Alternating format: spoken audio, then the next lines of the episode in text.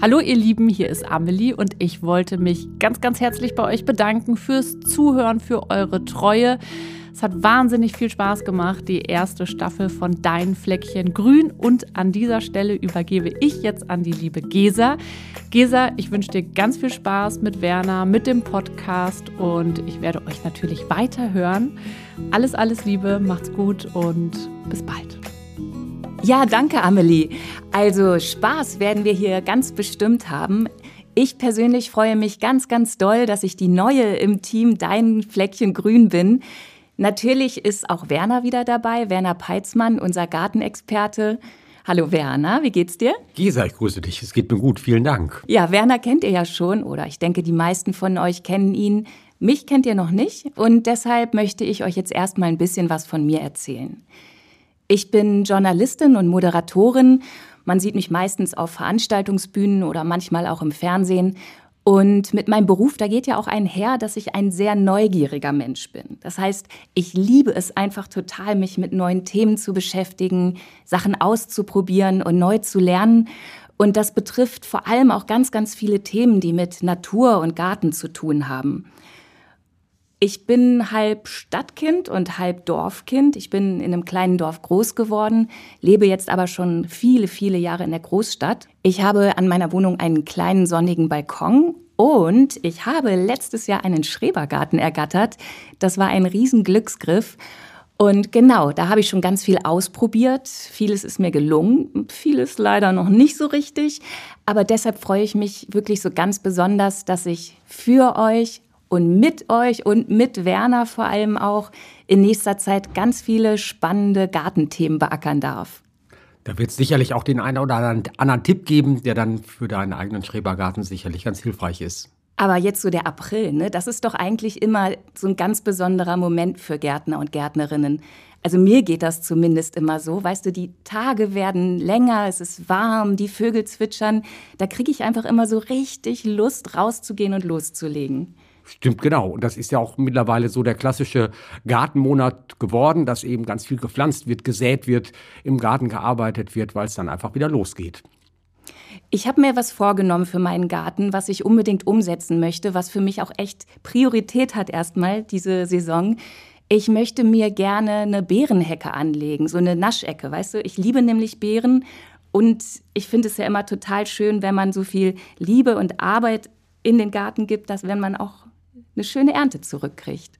Und das muss man ja sagen, geht bei Beeren ziemlich gut, weil die kommen schon ziemlich sicher auch zum Ertrag. Das ist so bei Baumobst, also wenn man jetzt einen Apfel hat oder eine Birne hat oder eine Kirsche, ist das schon deutlich schwieriger, finde ich, gerade so zum Einstieg hin. Und bei Beerenobst ist das wesentlich verlässlicher. Und was man auch sagen muss, äh, wenn man jetzt gepflanzt hat, dass dann auch idealerweise sogar im selben Jahr schon eine Ernte möglich ist wenn das noch nicht klappt, im selben Jahr, aber im darauffolgenden Jahr und auch da wieder beim Baumobst da dauert es schon um einiges länger und das geht alles viel, viel langsamer. Und irgendwie, das ist ja auch immer so das, was das Ganze spannend macht, dass es dann eben auch möglichst rasch zu einer Ernte kommt. Eine wichtige Frage habe ich noch vorab.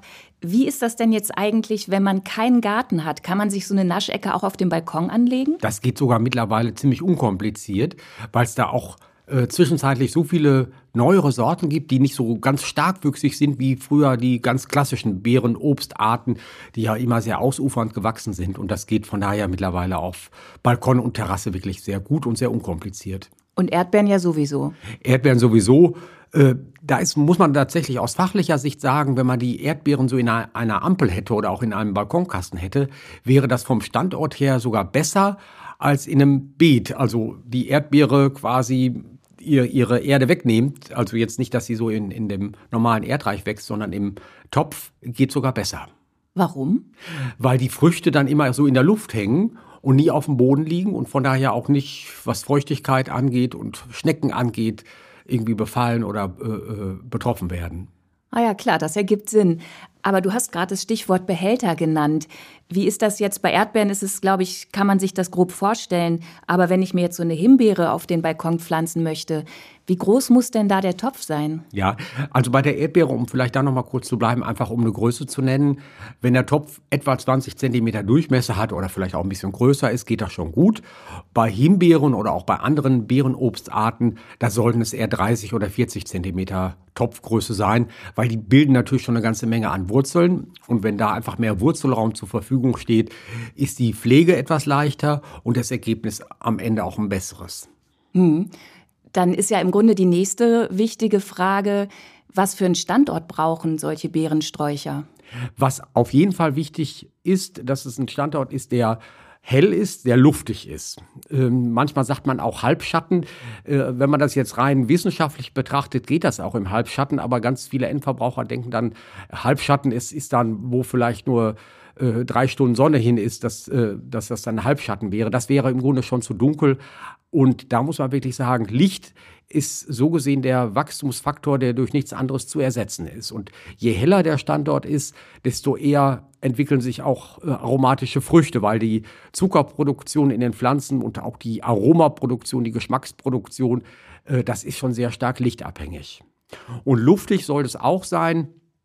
Weil je luftiger der Standort ist, desto geringer ist die Gefahr, dass es zu einem Befall mit Pilzkrankheiten kommt. Und das wäre natürlich schon sehr unerfreulich, wenn dann so die Erdbeeren oder auch die Himbeeren oder auch die anderen Beerensträucher, die man gepflanzt hat, wenn da so die Früchte vor sich hingammeln, weil die irgendwie einen Fäulnispilz abbekommen haben. Von daher hell und luftig, das sollte es auf jeden Fall sein. Diese Pilze, ist das eigentlich auf Himbeeren? Da sind ja manchmal so schwarze Stellen dran. Ist das dann ein Pilz?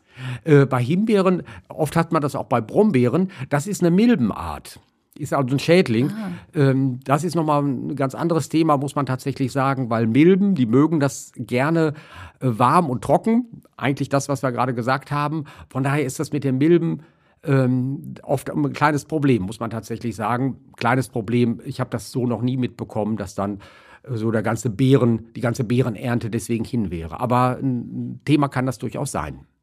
Jetzt sprechen wir ja die ganze Zeit von Beeren. Ich habe ja im Vorfeld auch schon mal ein bisschen rumgelesen und rumgesucht. Und ich habe gelesen, dass ganz viele Beeren, die wir Beeren nennen, gar keine Beeren sind, Erdbeeren zum Beispiel äh, sind Nüsse, stimmt das? Ja, der, der offizielle botanische Begriff ist sogar Sammelnussfrucht. Sammelnussfrucht. Ja, weil eben ganz viele, man kennt das ja bei der Erdbeere, diese braunen Stippen, die da auf der Frucht drauf sind. Und jedes für sich betrachtet ist rein botanisch eine Nuss. Und weil man eben diese ganze Erdbeerfrucht hat, spricht man dann von einer Sammelnussfrucht. Und ähnlich kurios oder überraschend ist es vielleicht, wenn man bei Himbeeren oder Brombeeren sich das von der botanischen Seite anguckt, dann ist das eine Sammelsteinfrucht. Sammelsteinfrucht. Schwieriges Wort. Sammelsteinfrucht, genau. äh, also wäre ähnlich wie beim Pfirsich oder bei einer Aprikose oder auch bei einer Zwetschge, Pflaume. Das sind ja auch Steinfrüchte, aber dann eben nicht als Sammel, sondern weil man ja eben dann nur einen Stein hat pro Frucht. Aber eben bei den Brombeeren, Himbeeren hat man ja eben auch diese, äh, ja, es sind ja immer so kleine Früchtchen quasi, die dann zusammengefügt sind. Aber die Steine sind dann die kleinen Dinger, die außen dran ja, genau. die so knacken, wenn man ja, drauf beißt. Richtig. Ah. Und die klassische Beere gibt es auch. Und wenn man da mal guckt, das wäre so die Heidelbeere, die Johannisbeere oder auch die klassische Weintraube. Das, da geht es dann auch in Richtung Beerenobst. Ähm, Weintrauben wäre, sind auch Beeren. Ja, ist ja so diese äh, Weinbeere, sagt man ja auch so Stimmt. Zu, zu jeder äh, Weintraube, sagt man ja auch manchmal Weinbeere, je nach Region. Das, da wäre man eher dann botanisch bei der Beere, bei der klassischen Beere. Sehr witzig. Aber wenn man so im Volksmund sagt Beerenobst, dann weiß im Grunde jeder auch, was, mit, äh, was damit gemeint ist. Wieder was dazugelernt. Ähm, aber ich würde sagen, dann bleiben wir jetzt einfach bei Beerenobst. Ja. Da können wir nichts mit falsch machen. Und äh, das ist vielleicht auch noch ganz interessant, wenn man jetzt die Erdbeere betrachtet. Wenn man bei der Erdbeere sich den botanischen Namen anguckt, dann denkt man, man wäre ganz woanders unterwegs. Äh, der botanische Name von der Erdbeere ist Fragaria ananassa. Fragaria ist im Grunde der Begriff für Erdbeere und Ananassa, weil man wohl von zu früheren Zeiten sich so ein bisschen vom Aroma an die Ananasfrucht erinnert gefühlt hat. Aber Ananas ist ja eben, wie gesagt, komplett anders. Ist Aber witzig. dieser Name finde ich ja äh, ganz eingängig, Fragaria ananassa. Es hört sich immer so ein bisschen an wie so ein Harry Potter äh, Zauberspruch. Frangaria Ananassa. Auch das geht ja. ja, lustig. Aber dann, ähm, genau, kommen wir nochmal zurück zu unseren Themen. Wir haben jetzt schon so ein paar unterschiedliche Beeren angesprochen. Mit was für Beeren kann man denn überhaupt so eine Naschecke anlegen? Ich würde im Grunde so mit diesen klassischen Beeren, wir bleiben ja bei den Beeren, ja. äh, damit starten Erdbeere, Himbeere, Brombeere, Johannisbeere. Das, was man eben auch so ganz klassisch kennt, das geht dann sehr zuverlässig und äh, das sind dann eben auch solche äh, Beerenobstarten, die mit unserem Klima wirklich auch gut zurechtkommen. Äh, gibt natürlich ganz viele andere Beerenobstarten auch, die irgendwie ganz exotisch klingen, auch ganz exotisch sind. Da ist es aber oft auch schwierig, die hier zur Reife zu bringen. Genau, da gibt's ja ganz unterschiedliche, die auch so ein bisschen in Mode gekommen sind. Ne? Zum Teil sind das so richtige Trendfrüchte, sagt man. Einmal die Goji-Beere. Die würde sogar auch hierzulande ganz gut zur Reife kommen, weil die hat man ja so in Ostasien und äh, nicht in den tropischen Gebieten Ostasiens, sondern in den äh, eher gemäßigten Gebieten Ostasiens. Das würde also ganz gut funktionieren hierzulande. Okay, und wie ist das? Ähm, sie hat diesen merkwürdigen Namen. Ich weiß auch nicht genau, wie man ihn richtig ausspricht. Ich glaube Acai-Beere. Ja, ich sag brasilianische Wunderbeere. ist so der, der äh, deutsche Name, äh, irgendwie natürlich sehr landläufig deutscher Name. Da wird es natürlich schwierig, wie man das schon vermuten kann. Brasilianisch, da sind wir ja von dem Klima ja doch durchaus weit entfernt. Das ist tatsächlich schwierig. Das mag in manchen Jahren gelingen, aber in vielen Jahren würde es nicht gelingen. Und da würde ich tatsächlich auch eher von abraten, damit zu starten. Das ist irgendwie ganz nett und es hört sich natürlich auch exotisch an, aber eine gute Empfehlung wäre das aus meiner Sicht nicht. Also lieber bei den heimischen Arten bleiben, bei Himbeere, Brombeere, Johannisbeere. Was ist mit Stachelbeeren? Ich habe das Gefühl, die sind so ein bisschen aus der Mode gekommen. Die scheinen ein bisschen außer Mode zu sein, ja. Sind aber auch durchaus einigermaßen anfällig, was Pilzkrankheiten äh, betrifft. Stachelbeere hat man oft so einen äh, echten Mehltau, Stachelbeermehltau, gibt es eine separate Krankheit sogar dazu. Äh, ist nicht ganz ohne und Stachelbeere, es mag tatsächlich auch ein bisschen aus der Mode gekommen sein. Äh, aber das stellen wir ja bei vielen Pflanzenarten auch fest. Da gibt es mal einige, die in Mode sind und dann mal wieder weniger äh, aktuell sind und nach ein paar Jahren auch wieder verstärkt aufkommen. Oft auch dadurch bedingt, dass es dann mal eine neue Sorte gibt, die irgendwie eine besondere Farbe hat, vielleicht auch äh, eine besondere Note hat, was den Geschmack betrifft. Also das würde ich jetzt noch nicht so sagen, dass das immer so bleibt, aber im Augenblick würde ich das auch so einschätzen, ja. Wie sieht denn das mit Heidelbeeren aus? Die esse ich eigentlich auch gerne. Heidelbeere finde ich richtig klasse. Finde ich vom Geschmack her auch super. Heidelbeere ist natürlich äh, vom, vom Boden her ganz anders zu bewerten. Und eine Heidelbeere fühlt sich auch da wohl, wo eine Erike wächst, wo ein Rhododendron wächst, äh, wo auch äh, eine Azalee wächst. Also das sind eher so diese sauren Böden, was man ja sagt. Also äh, Böden, die einen sehr niedrigen pH-Wert aufweisen. Ist das dann eher so ein waldiger Boden, weil ja Blaubeeren ja auch eher, verortet man ja eher so im Wald? Ja, ist eher so ein waldiger Boden, wenn man so sagen will, weil bei der äh, Heidelbeere ist es auch so von wegen Halbschatten. Wir hatten ja schon ein bisschen über das Thema mit dem Licht gesprochen. Und das ist auch das, was die Heidelbeere äh, durchaus bevorzugt. Und dann eben diesen niedrigen pH-Wert, den man oft eben in einem Waldboden auch hat. Äh, das passt also von daher. Nur wenn man die jetzt so bei sich auf Balkon oder Terrasse pflanzen möchte, dann wäre es wichtig, dort eine Erde zu verwenden, die ansonsten auch für Rhododendron oder für Azaleen empfohlen wird oder auch für Hortensien empfohlen wird. Äh, das, das wäre also Grundvoraussetzung, damit das Ganze gut gelingt. Aber ansonsten steht dem nichts entgegen. Und auch da ist es so bei den Heidelbeeren, dass da in den letzten Jahren züchterisch eine ganze Menge passiert ist, dass es auch mittlerweile solche Sorten gibt, die auch für den Endverbraucher wirklich gut geeignet sind. Äh, Heidelbeeren brauchen etwas mehr Anlauf, was eben so die erste Ernte betrifft. Also da muss man ein bisschen längeren Atem mitbringen, aber dann geht das wirklich auch gut.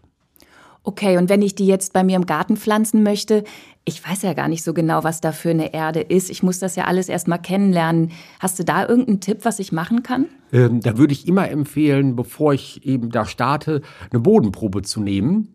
Ist häufig ja die Möglichkeit, dass auch äh, kostenlos irgendwo in einem Gartencenter, in einem Baumarkt analysieren zu lassen. Oder wenn, wenn das irgendwie alles nicht erreichbar ist, gibt es auch die Möglichkeit, sich, sich selbst so Teststreifen zu besorgen, um das selbst mal zu messen. Aber das wäre eben wichtig, um zu gucken, was im Boden los ist. Wie sieht es eben mit diesem pH-Wert aus, mit diesem Säuregrad im Boden aus und was sagen die Nährstoffe dazu, dass man dann, wenn man startet, eben auch entsprechend den Boden so herrichtet, dass die Heidelbeere oder eben auch andere Beerenarten auch gut wachsen wollen. Mhm.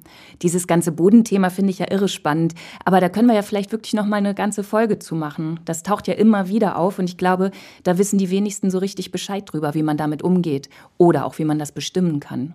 Ja, das ist ungeheuer wichtig, muss man sagen. Da geht es einmal natürlich um den Nährstoffgehalt, es geht auch um diesen pH-Wert, aber es geht natürlich auch immer darum, weil alle Beerenarten brauchen natürlich eine ganze Menge Feuchtigkeit, aber es sind jetzt keine Sumpfpflanzen in dem Sinne. Heißt also, man muss da schon auch darauf achten, dass da äh, eine gewisse Wasserhaltekraft vorhanden ist, aber eben auch ein guter Wasserabzug vorhanden ist. Ansonsten wird man da äh, ja irgendwie Schiffbruch mit erleiden, passt ja irgendwie auch zum Thema Wasser, äh, dass das einfach von der Seite gut funktioniert. Und äh, das ist eben wichtig, das äh, zu untersuchen, sich anzuschauen, bevor man überhaupt äh, anfängt anzupflanzen. So, okay, jetzt haben wir also den Standort besprochen. Man kann Beeren auch auf dem Balkon pflanzen. Du hast gerade was äh, zum Thema Boden erzählt und zum Thema Sorten. Wann ist denn wirklich der beste Zeitpunkt, um so eine Beerenhecke, eine Naschecke zu pflanzen? Ist es wirklich jetzt im Frühling oder geht das das ganze Jahr über? Man muss ein bisschen gucken, was man für Jungpflanzen sich besorgt. Also was mittlerweile ja üblich ist und wirklich in großer Anzahl, auch in großer Sortenvielfalt angeboten wird, das ist so Containerobst, also äh, so Obstarten, ob das jetzt Beerenobst ist, auch bei anderen Pflanzen, äh, Obstpflanzen findet man das, dass sie in einem Topf stehen und dann ist man im Grunde relativ frei. Also du meinst, Entschuldigung, wenn ich dich unterbreche, also wenn die Pflanzen, wenn ich sie kaufe, noch im Plastikpot sind, das, nennt, das ist dann Container? Da sagt man Container, äh, okay. Containerware dazu. Mhm. Und das ist mittlerweile auch so Standard. Die Gartencenter machen das ganz gerne, weil das relativ einfach ist, was die Pflege dann im Gartencenter betrifft. Und für den äh, Hobbygärtner ist das im Grunde auch die deutlich angenehmere Variante, weil die Alternative ist, komme ich gleich ausführlicher dazu, wurzelnackte Pflanzen zu, zu verwenden und die einzupflanzen. Das ist aber tatsächlich von der fachlichen Seite um einiges anspruchsvoller. Und Gibt es auch selten eigentlich, ne? Das ist, spielt mittlerweile keine große Rolle mehr. Ja. Ich kenne das noch so aus meiner Ausbildungszeit, was ja nun auch schon einige Jahre zurückliegt. da war das so Standard. Und dann hat sich das in den letzten Jahrzehnten so peu à peu mehr durchgesetzt, eben diese äh, Containerware zu haben, eben diesen Topf, wo dann die Pflanze drinsteht. Und was eben das Pflan den Pflanzzeitpunkt äh, betrifft, ist man da deutlich freier. Weil diese wurzelnackte Ware, das ist immer ganz gut, wenn man das im Herbst pflanzt. Ich sag mal so äh, ab Ende Oktober bis etwa ersten Advent. Das ist so, der November ist ein ganz guter Pflanzzeitpunkt dafür. Hat man in aller Regel feuchte Böden, man hat kurze Tage, dass dann eben auch nur noch wenig Wasser verdunstet wird. Und da ist ein ganz guter Punkt eben erreicht, um dann diese wurzelnackte Ware zu pflanzen. Kann man machen, spricht auch nichts dagegen, würde ich aber auch tatsächlich eher empfehlen, wenn man vielleicht irgendwo im Freilandbereich eine ganze Hecke pflanzen möchte, weil eben diese wurzelnackte Ware schon um einiges günstiger ist. Aber das heißt, wenn ich jetzt als Gartenlaie bezeichne ich mich ja leider noch, ähm, mir meine Sträucher kaufe und die sind in einem Topf, dann kann ich die mit gutem Gewissen jetzt oder auch in einem Monat noch einpflanzen und muss dann einfach gut sehen, dass die feucht bleiben erstmal. Und dann klappt das. Ja, das geht sogar auch noch im Grunde während der gesamten Vegetationszeit, weil die Pflanze kaum einen Schock dadurch erleidet, dass man sie aus dem Topf rauszieht und in die, in die Erde pflanzt. Und das ist natürlich immer wichtig, äh, auf eine gute Feuchtigkeit zu achten. Und wenn das gewährleistet ist, dann kann man das von März oder April bis in den Oktober hinein machen. Äh, was ich dann sagen würde, so wenn es jetzt wirklich sehr heiß und trocken wäre, dann würde ich das, äh, da würde ich erst noch ein bisschen mit warten. Und äh, irgendwann im Herbst ginge das grundsätzlich sogar auch noch. Wenn jetzt irgendwie Frost angesagt ist, wäre das dann auch schwierig. Aber ansonsten habe ich da wirklich die Möglichkeit, mir den Pflanzzeitpunkt so auszusuchen, äh, wie es mir gut gefällt. Und wenn ich sage, ich komme da jetzt noch nicht zu, dann kann ich die auch noch vier Wochen weiter in dem Topf belassen, ohne dass es irgendwie Probleme macht. Also da ist man wirklich deutlich äh, freier mit. Das ist bei wurzelnackter Ware eben schon eher schwierig. Da sollte man dann auch kurzfristig dann zur Pflanzung schreiten. Wie ist das eigentlich, wenn ich Sträucher kaufe, die so ein bisschen höher sind? Also Himbeere, Stachelbeere, Johannisbeere, muss ich die anbinden am Anfang? Da ist ja meistens so ein Stab dann noch mit im Topf drin. Ne bei Beerenobst äh, nicht unbedingt. Äh, bei einer, äh, da muss man, ja, manchmal auch schwierig zu beantworten. Man hat ja manche Beerenobstarten, die sind äh, veredelt und die haben dann so einen kleinen Stamm. Da muss man es natürlich anbinden, damit eben bei einem Wind, wie wir es ja auch immer häufiger haben, dass das Ganze nicht abbricht. Aber wenn das jetzt äh, direkt quasi aus der Erde rauskommt und dann hat, man hat dann diese sogenannten Routen. Dann muss man das nicht unbedingt anbieten. Anbinden kann man machen, aber da besteht jetzt nicht unbedingt die Notwendigkeit dafür. Äh, wenn man es anbindet, hat man natürlich dann eher die Möglichkeit, dafür Sorge zu tragen, dass die Pflanze auch in die Richtung wächst, wo sie hinwachsen soll. Also das klingt für mich jetzt alles erstmal so, als könnte man, wenn man einen guten Standort ausgewählt hat, also der sonnig ist, luftig, guten Boden hat, so viel erstmal gar nicht falsch machen. Gibt es denn irgendwas zu beachten, wenn ich Pflanzensorten auswähle? Ähm, wo man auf jeden Fall darauf achten sollte, dass es idealerweise solche Sorten sind, äh, die von der Pflege her eher unkompliziert sind. Und das findet man auf dem Etikett. Das ist immer der große Vorteil bei dieser Containerware, dass da meistens auch ein schönes farbiges Etikett äh, mit vorhanden ist, auch mit einer Fülle an Informationen. Und da sollte auf jeden Fall was draufstehen hinsichtlich Krankheitsanfälligkeit. Und manche Sorten sind resistent gegen Pilzkrankheiten, andere sind tolerant, aber beides mal bedeutet das, dass man da eher damit rechnen muss, dass da der Befall mit Krankheiten deutlich geringer ausfällt. Das ist ja schon mal gut. Also darauf unbedingt achten. Ja, das, dann ist auch die Ernte größer. Ne? Dann ist die Ernte größer. Und das muss man wirklich auch so sagen, äh, wenn man jetzt sieht, die äh, Pflanze ist irgendwie so leicht verpilzt, also dass eben so ein echter Mehltau, also dieser weiße Belag da drauf ist, dann muss man wirklich sagen, würde ich auch von den Früchten nichts mehr essen, auch wenn die Früchte gesund aussehen. Weil diese Pilze, das ist schon eine fiese Angelegenheit.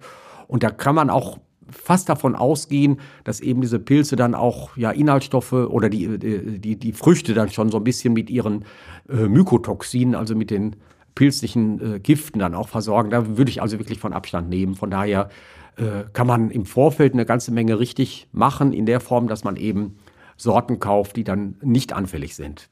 Und wenn man jetzt so einen Pilz an der Pflanze hat, ist das realistisch, dass man den wieder wegkriegt? Oder ist es dann besser zu sagen, nee, komm, ich grab dir aus, ich pflanze hier was Neues? Also die äh, Hauptpilzkrankheiten, die man hat, die sind ja in aller Regel auf den, auf den Blättern, manchmal auch auf den Trieben. Und dann kriegt man das wirklich so hin, dass man dann, äh, wenn eben der Pilzbefall sehr groß war, die Pflanze deutlich zurückschneidet. Und das, was so auch der Fachmann an der Stelle immer sagt, man schneidet zurück bis ins gesunde Holz.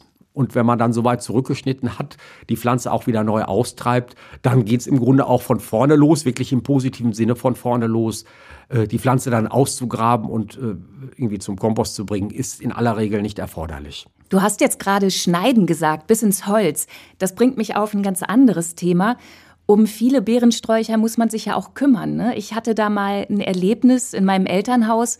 Da wollte ich die äh, Johannisbeeren schneiden, weil ich gelesen habe, dass man die zurückschneiden muss, damit sie wieder ordentlich tragen. Und ich habe dann so ein bisschen im Internet rumgelesen, war ehrlich gesagt total überfordert, weil es da hieß, die roten Johannisbeeren schneidet man so, die schwarzen so, dann gibt es verschiedene Schnitttechniken. Naja, und ich stand da ja schon allein vor der Herausforderung, überhaupt zu wissen, welches jetzt die roten und welches die schwarzen Johannisbeeren sind. Wie gehst du an sowas ran? Ähm, muss man tatsächlich sagen, dass vielleicht vorweg, es ist ähm, schon eine gewisse Philosophie, die dann auch bei dem ganzen Thema Rückschnitt mit dahinter steckt. Aber was natürlich wichtig ist, das erstmal möglichst einfach zu machen.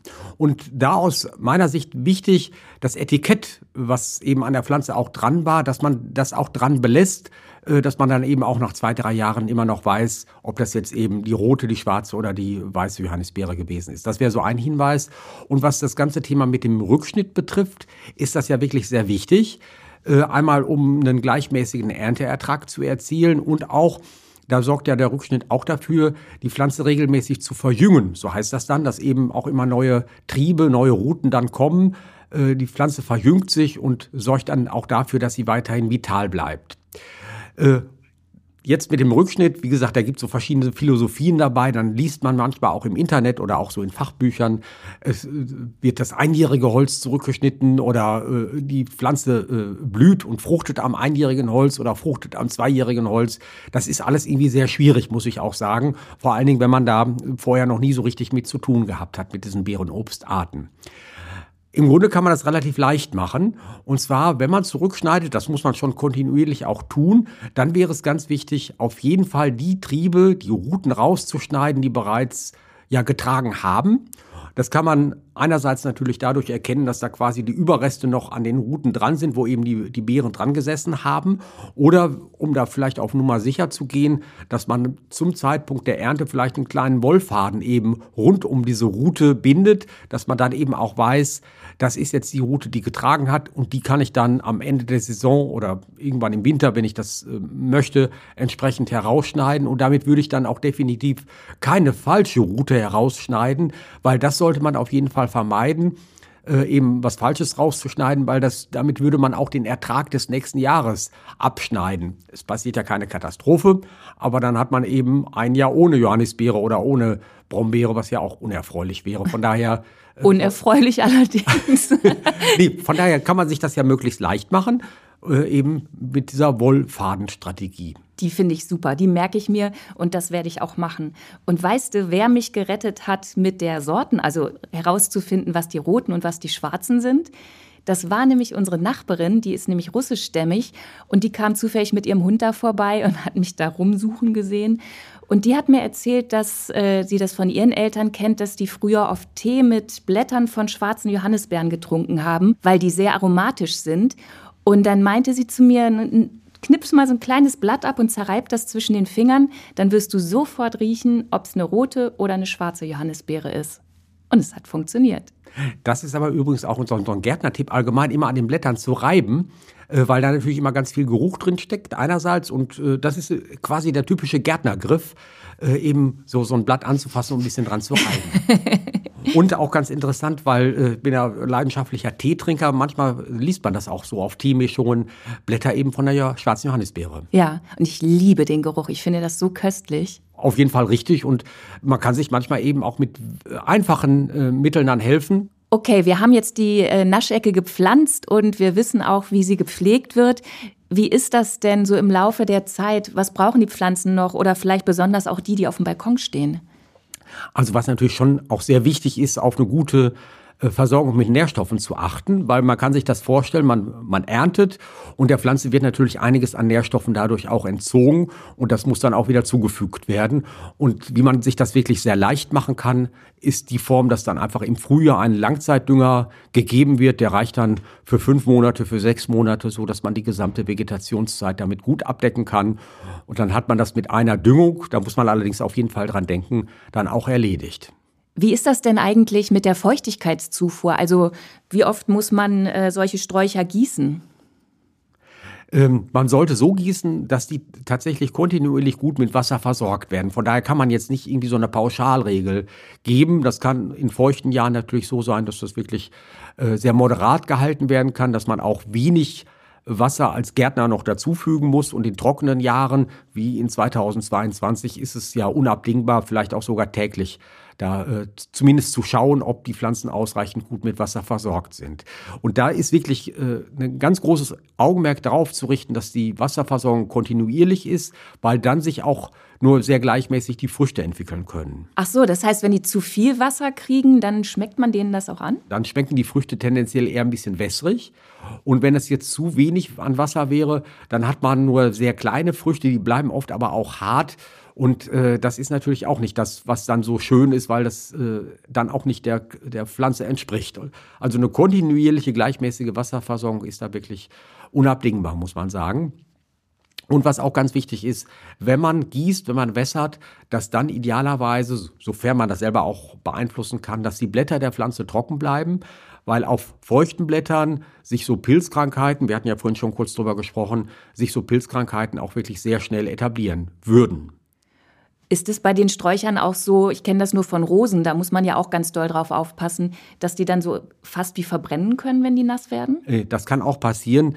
Das wäre eher so die Situation, wenn man das jetzt an einem sehr sonnig heißen Tag im, im Vormittag macht. Äh, dann würde das auch dazu führen können, dass dann auf den Blättern so Verbrennungsschäden auftreten können und auch auf den Früchten könnte das auch passieren.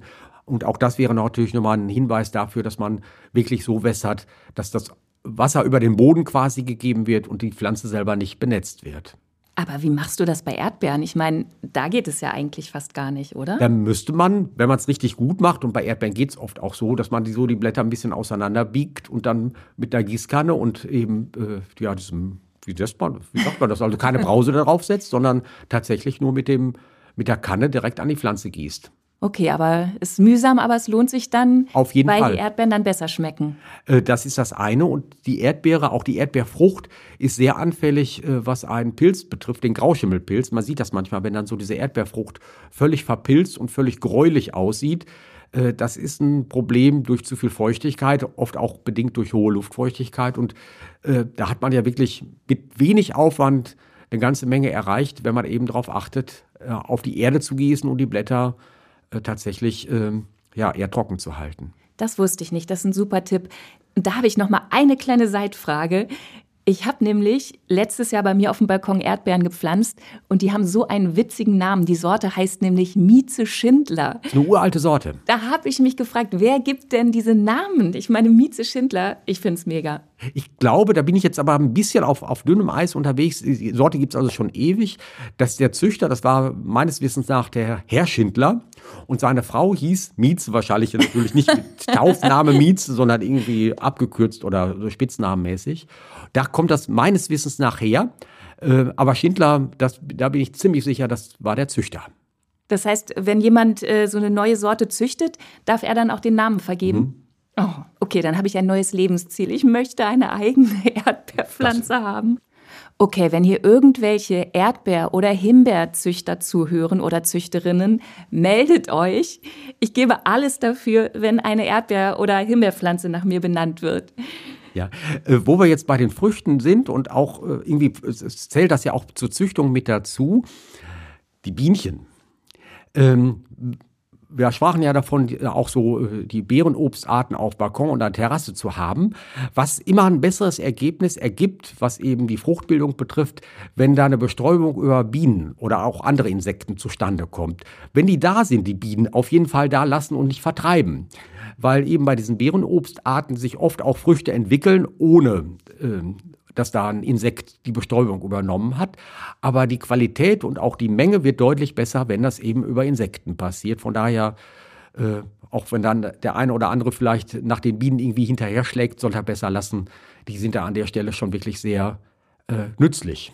Okay, kann man nur sagen, habt ein Herz für Insekten, für Bienen, für Wildbienen, für Insekten aller Art. Es wird sich lohnen, eure Früchte werden besser schmecken. Auf jeden Fall. Jetzt haben wir schon so viele unterschiedliche Themen besprochen und du hast auch schon so, so viele wertvolle Informationen gegeben. Mir schwirrt schon fast ein bisschen der Kopf. Können wir das vielleicht am Ende nochmal eindampfen und zusammenfassen auf so die wichtigsten Do's and Don'ts? Ja, klar. Ich glaube, das geht auch äh, relativ gut und auch einigermaßen kompakt. Einmal ganz wichtig natürlich der Standort. Standort und Pflanze müssen zusammenpassen. Und wenn man das nicht gewährleisten kann, dann ist das mit Beeren sicherlich im äh, Umfeld, was Balkon und Terrasse betrifft, eher schwierig. Da müssen wir vielleicht noch mal ein bisschen weiter gucken, ob da irgendwie was anderes in Frage kommt. Aber Standort eben, was wir sagten, hell und warm, ganz, ganz wichtig. Die Eigenschaften der Sorten, die sind auch wichtig. Wir hatten darüber gesprochen, was die Krankheitsanfälligkeit betrifft, aber eben auch was die Wüchsigkeit betrifft. Äh, Da kommt es ja eben auch drauf an, wenn ich das auf Balkon und Terrasse mache, dass ich da nicht so die ganz wuchernden Sorten anpflanze. Und regelmäßig wässern, ganz wichtig, damit sich auch äh, schöne gleichmäßige Früchte entwickeln. Und im selben Zusammenhang äh, darf man die Düngung natürlich auch nicht vergessen, dass man das zum richtigen Zeitpunkt macht mit einem dafür geeigneten Dünger dass dann einfach das auch gut zusammenpasst und sich entsprechend geschmackvolle Früchte entwickeln können. Wenn man das befolgt, wird es auf jeden Fall schon mal gut funktionieren. Und so ein paar Dinge sollte man besser nicht tun. Wenn man den Pflanzen einfach zu wenig Platz einräumt, dann wird das immer schwierig äh, sein, ob das jetzt überhaupt der Platz, äh, ob, was überhaupt den Platz betrifft oder eben auch das Pflanzgefäß. Wenn das zu klein ist, wird es nicht klappen. Das Düngen. Äh, Der eine oder andere Gartenbesitzer äh, ist, steht da eher mit auf Kriegsfuß, um das mal so zu sagen, düngt zu wenig oder gar nicht, weil er da irgendwie so ein bisschen äh, sich innerlich gegen wehrt. Und da muss ich sagen, sollte man besser nicht tun. Ein Grundbedarf an Nährstoffen haben die Pflanzen, auch aus der Begründung heraus, dass man ja die Früchte erntet und quasi der Pflanze auch was entzogen wird. Das ist natürlich da auch wichtig, eine Grundgabe an Dünger zu verabreichen.